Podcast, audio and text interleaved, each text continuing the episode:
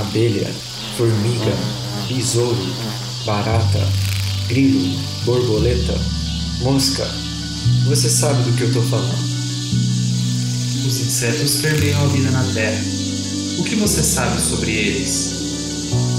Eu sou o Caio. E eu sou o Pedro. Você está escutando O zumbido do mosquito, o canto da cigarra. a pulga atrás da orelha. Você está escutando Bug podcast sobre insetos. Seja muito bem-vindo a mais um Bug Bites, falando aqui diretamente da Toca do Besouro Studios. É, pessoal, infelizmente hoje ninguém conseguiu gravar comigo. Esse roteiro aqui foi escrito pela Fabi, pelo Pedro, todo mundo deu ideia, todo mundo deu uma notinha e no final acabou que só eu pude gravar e sozinho ainda. E se você está escutando o Bug Bites pela primeira vez, se você nunca escutou o nosso podcast, não deixa de seguir a gente em todas as redes sociais. A gente está no Facebook, estamos no YouTube, estamos no Instagram, estamos até no Twitter e ó, inclusive a gente está até no LinkedIn. E falando de rede social, você provavelmente, se você já é um ouvinte assíduo do Bug Bites, tá sabendo do nosso sorteio. É, a gente, a gente conseguiu o livro Besouros e Seu Mundo. A editora desse livro, a Technical Books, disponibilizou para o Bug Bites um exemplar desse presentão para você, ouvinte do Bug Bites. E ó, esse livro vai vir autografado pelo autor, pelo Celso Godinho. Não tá dando para perder esse sorteio de jeito nenhum, hein? E ó, para participar é muito fácil. É só você seguir arroba bugbytespodcast, arroba observações naturalistas e arroba conversando com a ciência lá no Instagram. Ó, presta atenção que é lá no Instagram, não é no Facebook, não é no Twitter, não é nenhum outro lugar. Tem que ser no Instagram, beleza? Você também tem que curtir o post que a gente está falando do sorteio desse livro. E você também tem que marcar três amigos em cada um dos seus comentários. Pode comentar quantas vezes quiser. E além de marcar os três amigos nesse comentário, você também tem que recomendar para os seus amigos um episódio do Bug Bites que você mais gostou de preferência, né? E ó, como eu já falei, pode comentar quantas vezes quiser. O sorteio vai ser agora no dia 28 de abril, é um domingo, 9 horas da noite, ao vivo, no Instagram do Bug Bites. E eu, o Caio, vou sortear ao vivo, hein? Então, fica de olho. Lembrando que o vencedor vai receber aí na sua casa o livro Besouros do Seu Mundo, que a gente vai enviar pelo correio. Mas tem que ser aqui do Brasil, tá? E ó, não esquece de ouvir os nossos episódios tanto no Spotify, como no SoundCloud, como em qualquer outro agregador de podcast que você escolher, para você selecionar o seu episódio favorito. E lembra de lembrar aqueles seus três amigos ali do comentário para que eles também conheçam o Bug Bites. E se nem você e nem os seus amigos sabem como é que faz para escutar um podcast, como que faz para assinar, se vocês não sabem inclusive que essa assinatura é gratuita, é só dar uma olhada lá no nosso canal do YouTube, ou você digita lá no seu navegador bit.ly barra ou bit.ly barra. Nesse último link, você vai ver um vídeo lá no YouTube ensinando como é que faz para escutar, certo? E ó, bit.ly é bit.ly. Beleza? Recado dado, hein?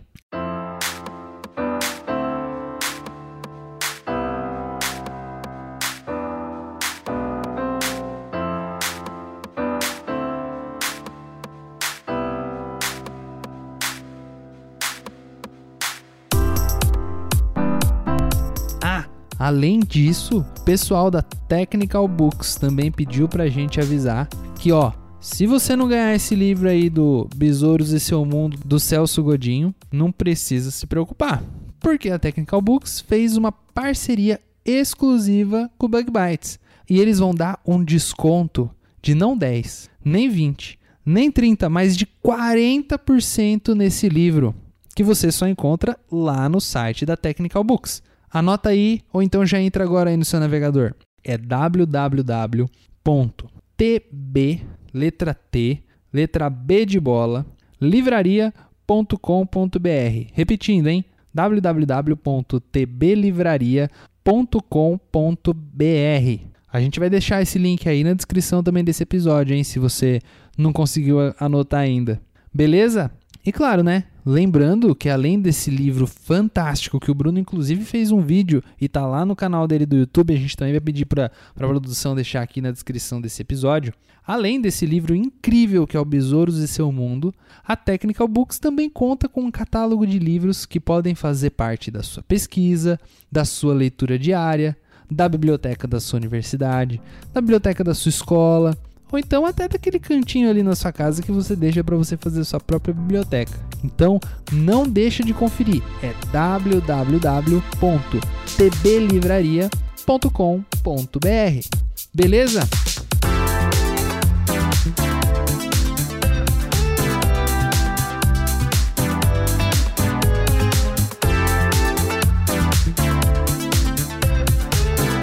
Ah, e tem outro recado. Esse recado aqui, quem lembrou a gente foi o nosso querido padrinho, o João Gabriel de Moraes, que ele mandou pra gente um link super legal, que é uma campanha em apoio aos portadores de ceratocone.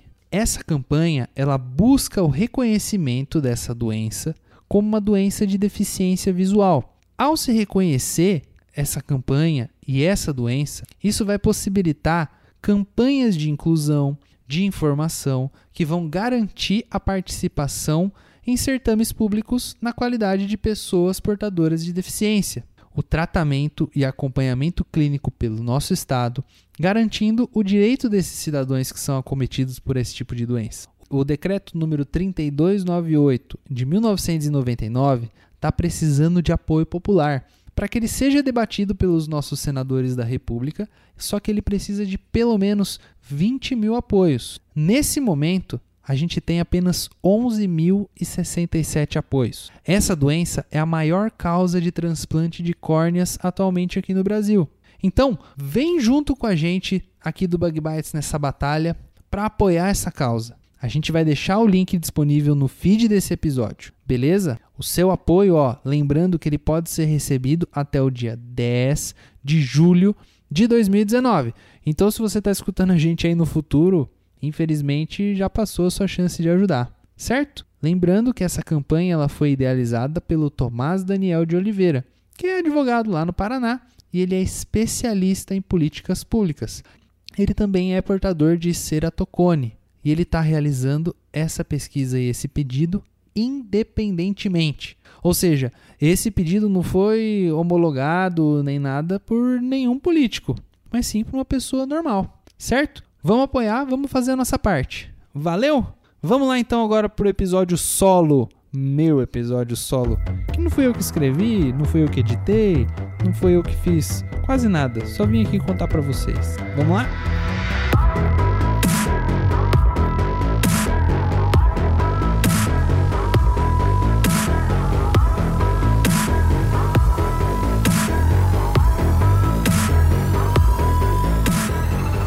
Bom, esse episódio a gente fez pensando numa coisa bem comum, bem normal de a gente se pensar quando você é um animal. Quando um animal sai para procurar um alimento, ele geralmente vai se expor a diversos riscos. Um desses riscos, que eu acho que é um risco que as pessoas geralmente se esquecem, é o risco de se perder. Além, claro, do, do animal se preocupar com os seus arredores, se hoje vai ser o dia dele de caça ou de caçador, os animais eles precisam manter um certo senso de localização, principalmente os insetos que têm um cantinho para se esconder, uma toca, um ninho para onde eles precisam retornar. Principalmente eles têm aí uma prole, ovos para cuidar. Agora você imagina só uma formiguinha. Ela sai do ninho para procurar alimento. E ao longo da trilha que ela vai fazendo, ela precisa ficar memorizando se ela virou para direita, para esquerda, para direita, para esquerda, subiu, voltou, foi. Agora, ela também precisa lembrar se tem uma pedrinha no caminho, se tem um galho e etc. Mas, cara, imagina isso na escala de uma formiga. Se a gente já se perde dentro da cidade que tem nome de rua, um monte de coisa, imagina um inseto pequeniníssimo como uma formiga. Só que o mais impressionante é que essas formigas, assim como muitos outros insetos, eles são equipados ou equipadas, né, no caso das formigas, com mecanismos de localização que vão auxiliar essas formigas a não se perder quando elas precisam sair do conforto do seu ninho. E hoje a gente vai se concentrar mais em insetos sociais, porque eles têm muitos exemplos fantásticos e incríveis de sistemas de localização, ou o que a gente poderia dizer aí entre aspas um GPS, se você quiser fazer uma analogia. E olha, a gente não quer que nenhum dos nossos ouvintes esteja aí achando que a gente está favorecendo os insetos sociais de propósito, quando a gente tem muitos outros exemplos interessantes desse entre aspas, GPS dos insetos, como por exemplo muitos insetos que são migradores, como a borboleta monarca ou os gafanhotos migratórios, que também são também igualmente fascinantes e incríveis. Eu acho que até no futuro talvez a gente pudesse fazer um episódio completo sobre insetos migradores. Será que tem alguém que escuta o Bug Bites que conhece bem desse assunto? Acho que ia ser bem legal. Se você está se você tá escutando a gente e estuda insetos migratórios ou conhece bastante sobre esse assunto, manda uma mensagem pra gente. Quem sabe a gente não grava um episódio, né? Será que a gente tá colocando mais um episódio na lista de promessas? Eu acho que a gente tem que começar a bagar essas promessas, viu? Porque eu posso dizer que o pessoal aqui da produção do Bug Bites ficou até curioso para entender um pouco sobre a biologia desses insetos migradores. A gente ouve tanto falar de migração de passarinho, como por exemplo andorinha, até de grandes animais, grandes mamíferos como as baleias, grandes mamíferos da África, mas insetos migradores não é uma coisa que a gente escuta falar muito, né? Bom, mas voltando aqui para o nosso assunto, né? A gente estava falando de formigas e insetos sociais. Mas uma coisa que faz com que esses insetos sejam tão interessantes quando a gente fala sobre localização é que eles são o que os cientistas chamam de forrageadores de lugar central. Ou seja, as vespas, as formigas, as abelhas, os cupins, todos eles têm um ninho central, onde os indivíduos saem para forragear. Forragear, em outras palavras, é o que a gente usa aí um termo mais técnico para procurar alimento. Por causa dessa característica, todas as forrageadoras precisam saber como é que elas vão voltar para o ninho, de uma maneira eficiente para diminuir riscos para a colônia. Porque esse risco de você sair de um lugar para o outro pode custar a vida da colônia. E para quem se lembra um pouquinho lá daquele episódio que a gente falou sobre ecologia química, quando a gente pensa em formiga, uma das primeiras coisas que vem na cabeça de muita gente, principalmente quem estuda insetos sociais, são as trilhas químicas. Quem é que nunca viu uma trilhazinha de saúva carregando as folhinhas, uma atrás da outra? Ou quando você está em casa e você vê aquela trilhazinha de formiga do açúcar chegando ali na, na área que você toma café, na casa da sua avó. Acho que todo mundo já viu alguma coisa assim, né? Sem dúvida nenhuma, esse caminho que elas fazem, que é devido à deposição de trilhas químicas, é um jeito muito eficiente de se chegar de um ponto para outro e voltar com segurança. E aliás, muita gente não sabe, mas existem muitos outros insetos principalmente os sociais, que também usam uma trilha química, como por exemplo as abelhas. Exatamente, as abelhas elas possuem trilhas químicas que, embora não tenham exatamente essa mesma função nas abelhas, são muito comumente encontradas nas abelhas sem ferrão, como por exemplo a trigona e a escaptotrigona. As substâncias nesses casos, né, elas vão sendo depositadas no substrato, por exemplo, a vegetação que tem em volta, que vai marcando o caminho para a fonte de alimento, o que vai ajudar com que essas abelhas, que geralmente se locomovem voando, a se encontrarem e não se perderem no meio ambiente. Quando, por exemplo, as abelhas elas ficam impedidas de depositar essas substâncias, se elas precisam atravessar um lago, o sucesso de localizar a fonte de alimento é muito menor. Mas uma coisa que a gente precisa enfatizar aqui é que o sistema de localização das formigas e de outros insetos sociais é muito mais sofisticado do que o uso de trilhas, né?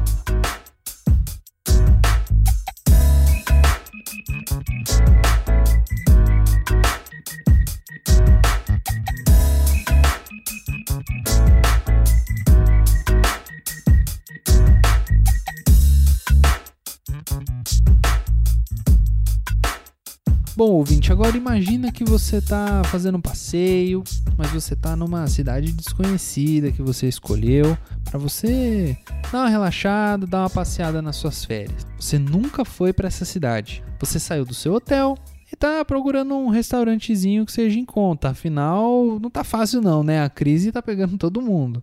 Bom, como é que você vai fazer para você não se perder? Provavelmente você vai prestar atenção nos nomes das ruas, procurar sinais visuais que sejam fáceis de memorizar, como por exemplo, uma padaria na esquina que você virou, uma árvore florida, uma placa diferente, assim vai. Com os insetos, não é muito mais diferente do que isso, não, viu? As pistas visuais são muito importantes, por exemplo, para as formigas se localizarem. Mas imagina agora que se ao invés de uma cidade rica em pistas visuais, você está no deserto. Sim, assim, onde você olha em todas as direções, você vê essencialmente o mesmo cenário. Mas para as formigas do deserto, nesse caso, aquele é o ambiente que elas vivem. É uma questão de sobrevivência, ser capaz de ir de um ponto até o outro em um cenário que quase não tem pista visual nenhuma. Um exemplo das formigas mais estudadas em desertos são as formigas do gênero Cataglyphs, que são encontradas em desertos, por exemplo, de sal na Tunísia, que na realidade não deixa de ser um deserto de sedimentos, principalmente de sais. Essas formigas, nesse caso, vão se orientar por um mecanismo que a gente chama de Path Integration, ou integração de caminhos. Esse mecanismo funciona assim: uma forrageira sai do seu ninho para procurar alimento. A localização do alimento é imprevisível. As cataglifes muitas vezes vão se alimentar de outros artrópodes que morrem no deserto. Dessa forma, o caminho de procurar alimento envolve inspecionar várias áreas em várias direções aleatórias. Enquanto a formiga caminha, ela vai memorizando a direção que ela está tomando e a distância que ela já caminhou. É isso mesmo, essas formigas elas são basicamente capazes de registrar o ângulo e o número de passos, entre aspas, né, que elas vão dar. Com essa informação, a Cataglyphs vai fazer a integração de caminhos, ou seja, ela vai fazer uma soma geométrica. Sim, meu caro ouvinte, a gente não está ficando louco. O que a gente está falando está correto. De acordo com a hipótese da integração de caminhos, as formigas cataglifes são capazes de calcular algo similar a uma soma de vetores de geometria. Cada vetor é uma direção e uma distância percorrida quando a formiga está procurando alimento. Quando ela encontra o alimento, os vetores são somados e geram um vetor resultante que indica à formiga o retorno e a linha reta de volta para o ninho. Ao invés dela ter que refazer todo aquele zigue-zague para encontrar o alimento, ela faz uma linha reta. Ao longo dos anos, né, claro, essa hipótese de integração de caminhos foi tomando mais e mais força, porque foram feitas centenas de experimentos testando essas predições e chegando-se à conclusão de que, de fato, o GPS dessas formigas utiliza mecanismos muito próximos ao que é previsto na geometria. Um desses experimentos muito geniais foi para testar se a formiga realmente registra as distâncias que elas percorrem. Experimentos anteriores eles já eram bem convincentes, mas pensando na integração de passos, os pesquisadores tinham a seguinte previsão: se uma formiga sai do ninho, faz o seu caminho tortuoso e finalmente acha o alimento, ela agora precisa estimar a distância de volta baseada em todas as curvas, direções e distâncias que ela percorreu até chegar no alimento. É sabido que ela vai voltar numa linha reta. Então, será que ela vai andando até por acaso esbarrar na entrada do ninho? Ou será que ela tem uma ideia de onde o ninho está, baseada na soma de vetores que ela supostamente fez ali na, entre aspas, cabeça dela. A previsão dos pesquisadores era que elas iam estimar a distância exata. Então eles fizeram o seguinte: depois da formiga encontrar o alimento, eles deixavam ela caminhar o seu caminho de volta, mas antes de chegar no ninho, a formiga era coletada num potinho e transferida para uma distância mais longe do ninho. Quando eles retiravam a formiga do caminho, os pesquisadores também anotavam qual distância ela já tinha percorrido e quanto faltava para ela chegar no ninho. Se os pesquisadores estivessem certos, a formiga ia andar somente a distância que faltava para chegar no ninho, pois seria a distância prevista pelo vetor resultante e pela contagem de passos que a formiga supostamente estava fazendo. E olha, eles estavam certos. Se, por exemplo, a formiga era retirada do seu caminho depois de andar a metade da distância para o ninho, quando ela era solta em um outro local mais longe do ninho, a formiga percorria a metade restante para chegar no ninho e começava a andar em círculo, muito confusa por não encontrar o ninho onde ela devia estar. Mas ainda assim, ficava a dúvida: será que elas estão contando passos ou só estimando uma distância ali no olhômetro entre aspas? Bom, para a gente provar uma coisa como um pedômetro, ou seja, um contador de passos, ia ser preciso muito mais do que mostrar que as formigas elas eram capazes de estimar a distância. Foi aí que os pesquisadores foram ainda mais criativos. Dessa vez, os pesquisadores eles pegaram pelo de porco e colocaram as formigas em pernas de pau, ou nesse caso, pernas de pelo de porco. A lógica era a seguinte: se as formigas usavam um número de passos, então com pernas mais longas, as formigas vão andar uma distância maior que a necessidade para chegar no ninho. Com pernas mais curtas, elas vão ter que andar menos. E sim, os pesquisadores encurtaram as pernas de algumas formigas, fazendo uma coisa terrível, que seria cortar segmentos de cada perna. Que coisa horrível. Bom, com as suas formigas de pernas de três tamanhos diferentes, eles fizeram um experimento muito similar ao que eu acabei de explicar e verificaram que de fato as formigas com as pernas de pau, vamos dizer assim, passavam do local onde o ninho deveria estar e começavam a procurar o ninho numa distância bem maior do que a necessária. Já aquelas formiguinhas com as pernas mais curtas começavam a andar em círculos e procurar o seu ninho bem antes de onde a entrada deveria estar. Assim, tudo indica que de fato as formigas elas estão o tempo todo contando a distância percorrida por meio da contagem de seus passos no deserto. Olha que coisa incrível.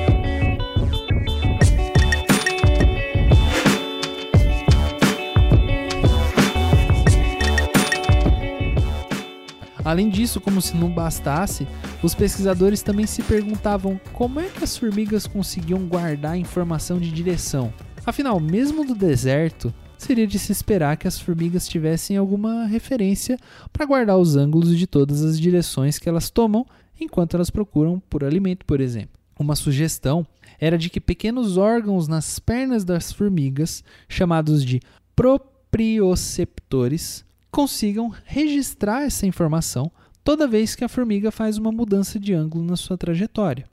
Mas também no final eles acabaram descobrindo que essas formigas conseguem usar a posição de corpos celestes, como por exemplo o Sol, a luz polarizada e até a textura do chão para auxiliar na detecção de direção e de distância percorrida. O mais incrível é que as formigas conseguem até levar em conta o movimento do Sol quando elas calculam o ângulo da direção de retorno ao ninho. Afinal, se o Sol mudar de lugar, a sua referência de direção também vai mudar. Cara, essas formigas do deserto são muito incríveis. Mas se engana o nosso ouvinte se pensar que esse mecanismo de integração de caminhos acontece só nessas formigas de deserto, ou só em formigas mesmo. Em abelhas do mel, por exemplo, ao invés de contar passos, elas vão utilizar algo chamado de optical flow, ou seja, fluxo óptico para registrar a distância percorrida e padrões no horizonte e corpos celestiais para estimar ângulos do seu percurso. Geralmente, insetos também usam características do terreno, como por exemplo, a mudança do tamanho de objetos que estão a longa distância, para estimar que distância se percorrer para se chegar a um determinado destino.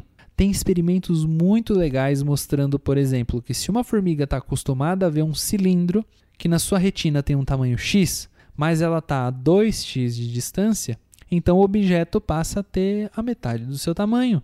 Então ela vai andando até que a memória e a imagem sejam correspondentes. Mas e se os pesquisadores malandramente trocam o cilindro quando a formiga está fora de casa por um cilindro do dobro do tamanho? Quando as formigas começam a voltar, elas enxergam o cilindro com o tamanho X numa distância muito maior do que a distância onde o ninho deveria estar. Mas quando elas estão no deserto e não tem nenhuma outra pista de distância, elas confiam nessa informação e começam a procurar o ninho no lugar errado.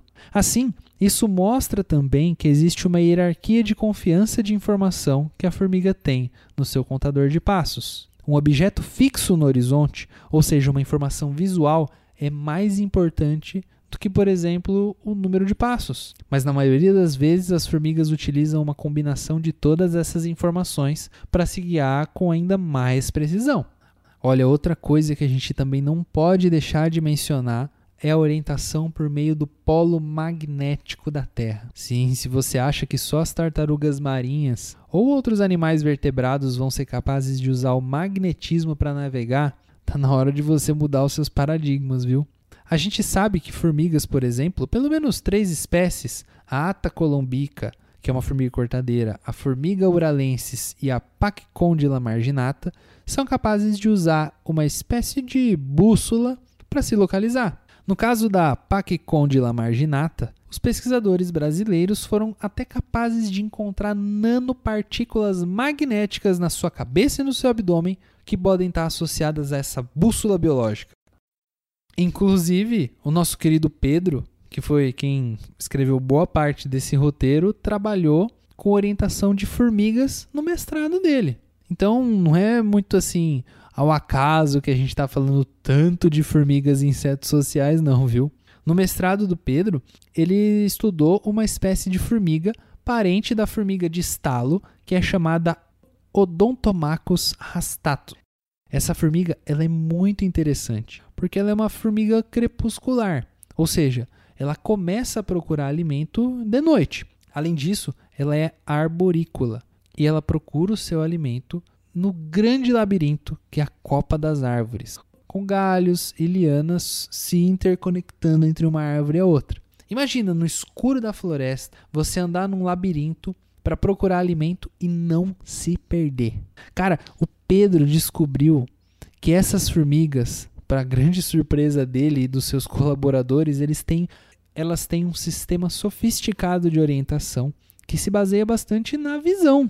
O orientador do Pedro o Dr. Paulo Oliveira e alguns outros autores descobriram que algumas espécies de formiga utilizam, por exemplo, os padrões de luz e de sombra da copa das árvores para se guiar enquanto elas forrageiam no chão da floresta. No mestrado do Pedro, ele também encontrou que, apesar de ser crepuscular, as formigas seguem um padrão da copa das árvores para se guiar. O experimento que ele fez foi super legal. Eles usavam em laboratório uma areninha onde eles colocavam um padrão de copa artificial que convergia em uma de quatro saídas da arena. A formiga acabava aprendendo qual delas que levava o ninho.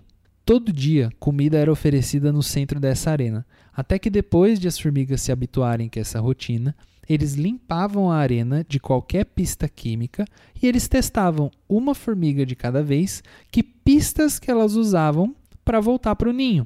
E olha, a arena ela era circular, totalmente branca, sem nenhuma pista visual que pudesse indicar qual das quatro saídas era a saída verdadeira. E então, quando a formiga chegava no centro da arena e encontrava o alimento, eles mudavam a única pista visual disponível, o padrão de copa artificial. Se eles girassem 90 graus à direita ao padrão, a formiga se enganava e tentava retornar ao ninho na entrada a 90 graus à direita. Se eles mudassem essa pista para 90 graus à esquerda, a mesma coisa acontecia. Ela tentava retornar para o ninho na entrada 90 graus à esquerda. Se eles mudassem o padrão para o lado completamente oposto, a formiga mais uma vez se direcionava à direção que a copa indicava como a saída certa. Eles, inclusive, também encontraram evidências de que outras pistas visuais também vão auxiliar nessa tarefa. Cara, foi um achado assim muito legal. Quem quiser conferir, o Pedro disse que ia disponibilizar, inclusive, o link do trabalho dele no post desse episódio. Olha, sem dúvida, esse tema de orientação de insetos é um tema muito legal, muito fascinante. E eu acho que ia ser muito legal se a gente aqui do Bug Bites conseguisse voltar a ele em breve. Claro que eu só dei aqui algumas pinceladas, o pessoal só deu aí um, uma comentada por cima quando eles fizeram esse roteiro e porque assim, a gente podia ficar horas falando desse assunto. Muito do que foi e do que está sendo aprendido sobre a maneira como as formigas e muitos outros insetos se movimentam são muito usados, por exemplo, em robótica. O que é muito legal porque eles têm assim uso real e aplicado. Mas eu acho que isso também pode ser um papo aí para outro episódio. Eu acho que você já deve estar tá cansado de ouvir a gente. Mas, se você está escutando a gente e você entende desse, desse assunto, vem procurar a gente. Quem sabe a gente não troca um outro papinho sobre toda essa coisa de orientação de insetos. Procura a gente, mande um e-mail para a gente aí no prodbugbytes.gmail.com. Vamos gravar um episódio.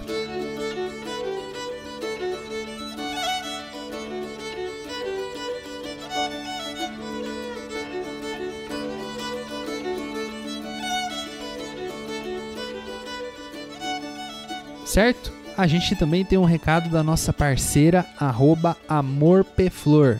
Lembra aquele Instagram super massa da Isadora que faz aqueles desenhos à mão incríveis? Eles foram um sucesso no final do ano passado. A galera adorou comprar aqueles cartões de Natal, todos desenhados à mão, com aquele carinho especial da Isadora, né? Ela pediu pra gente lembrar o nosso ouvinte do Bug Bites que ela tá fazendo outras novas ilustrações de insetos. Se você quiser dar uma olhada ou até quiser pedir um desenho para você colocar no seu quarto, para você dar de presente, para você mandar enquadrar, ou então até para você fazer um cartão, sei lá, de aniversário, ou de aniversário de namoro, ou uma coisa assim nesse sentido, é só você procurar ela lá no Instagram dela, é amorpflor. Ela pediu para avisar que ela tem alguns prints aí que são em versão econômica. Por exemplo, um print em tamanho A4 na versão econômica está saindo uns 20 reais. É bem massa para você enquadrar. Tem também prints em tamanho A5, tamanho A4, papéis mais diferenciados, de qualidades diferentes. Dá uma conversada lá com ela que ela vai arrumar para você um do jeitinho que você quer. Beleza? Ela também pediu para avisar que tem cartões a partir de R$ reais. E dependendo do desenho, ela consegue inclusive postar como carta, o que faz com que o frete fique muito mais barato. E ó, se você escutou a gente até aqui, é só você mandar uma mensagem para ela lá no Amor Peflor e dizer que você é ouvinte do Bug Bites, que ela vai te dar na hora 20% de desconto. Pode cobrar que ela vai dar, hein? Lembrando, claro, que esse descontinho não vai incluir os possíveis fretes ou taxas de postagem. Mas como é papel, uma coisa leve, vai ser baratinho também. E só lembrando aí pela última vez nesse episódio do nosso sorteio, que vai ser no dia 28 de abril, do livro Besouros e Seu Mundo. Dá uma olhada lá no nosso Instagram, participa, marca os seus amigos e indica o podcast para todo mundo. Beleza? Eu vou ficando por aqui. Até a próxima semana aqui no Bug Bites. Valeu, até mais!